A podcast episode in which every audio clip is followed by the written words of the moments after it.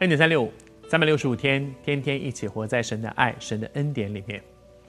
今天我觉得特别还是有一个感动，要为正在面对生命的十字路口做抉择的人，我继续为你祷告。也许你感觉好像神要你走这条路，可是你心中放不下，你总觉得我好像比较想走另外一条路。你一方面要上帝的祝福，另外一方面又不想放掉自己的选择权。你在挣扎当中，我不知道你是谁，但是我真的相信，上帝今天透过这集要对你的心说话。我为你祷告好吗？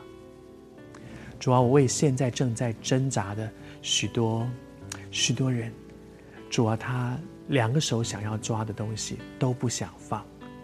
我求你自己帮助我们，让我们里面有一个放心。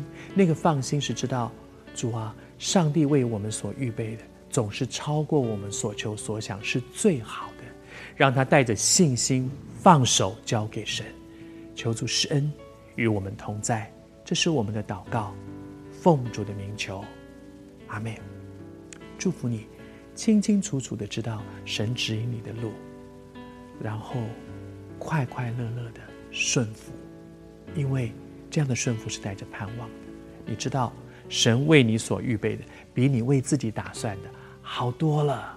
你终究会发现，如果有一天你真的这样经历，你你写信告诉我好吗？你写 Line、写微信、写任何方法告诉我，让我知道神是这样恩待你的。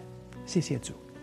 雅各身上也在面对这些，在雅各的身上里面，他的他的。那个对头人，那个总觉得对他不好的，十次改了他的工价，十次降薪，把他薪水一步一步往下降，十次这样做的这一个，明明是岳父，明明是舅舅，却这样的恶待他的人，在他逃跑的路上追上他。可是拉班说的一句话，拉班说：“我的手原来有能力害你哦，我如果要整你。”我如果要陷害你，我做得到的。但是，因为你父亲的神昨天夜里面对我说：“你要小心了，你不可以跟雅各说好说歹。”所以，我现在放手。这句话我想到两件事。第一件事，好悲哀哦，家人的关系变成这样，他们是双重亲上加亲，哎，亲舅舅又是岳父，这么亲的关系。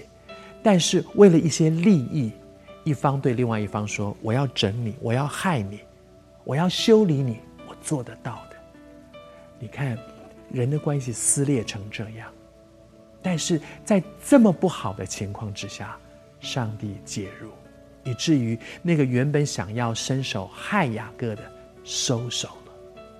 奉主的名祝福你，你走在上帝的祝福当中，连你的仇敌。都会因为上帝收手，上帝赐福你。